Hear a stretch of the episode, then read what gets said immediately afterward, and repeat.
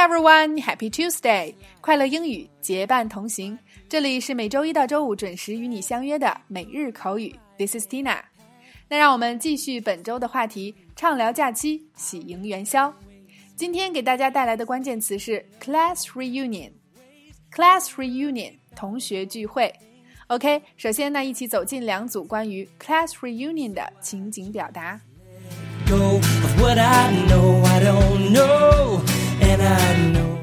Number one, A. 嗨，大卫，春节期间做了什么特别的事儿吗？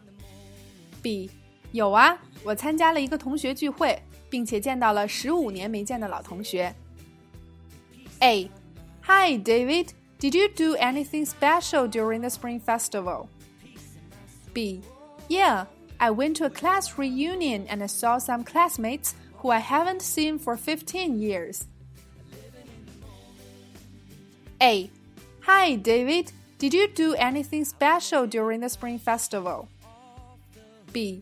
Yeah, I went to a class reunion and I saw some classmates who I haven't seen for 15 years. A. Hi, David. Did you do anything special during the Spring Festival? B. Yeah, I went to a class reunion and I saw some classmates who I haven't seen for 15 years. Number two, A，这个周末我们要在北京办一个同学聚会。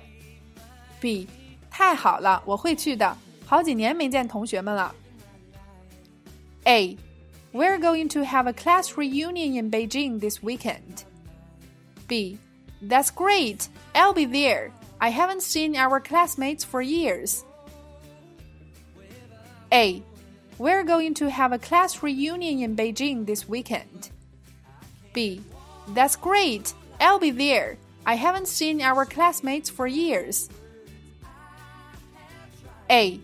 We're going to have a class reunion in Beijing this weekend. B. That's great. I'll be there. I haven't seen our classmates for years. 那么在今天的情景表达中，我们学到了 class reunion 同学聚会。那么大学同学聚会是 college reunion。 中学同学聚会是 middle school reunion，小学同学聚会是 primary school reunion。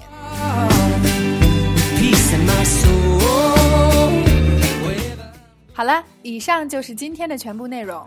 那么过年期间的同学聚会真是有人欢喜有人忧啊！那今天的互动环节就一起来分享一下今年的同学聚会，你见到你最想念的那个他了吗？OK，每天三分钟，口语大不同。如果你想和我们一起每天三分钟见证口语提升的话，就抓紧在下方留言你的微信号，申请加入我们的每日口语打卡群吧。另外，在其他平台收听节目的朋友，也请及时关注我们的微信公众平台“辣妈英语秀”或小写的 Tina Show 七二七，来查看我们的视频讲解及全部的文字内容。See you next time.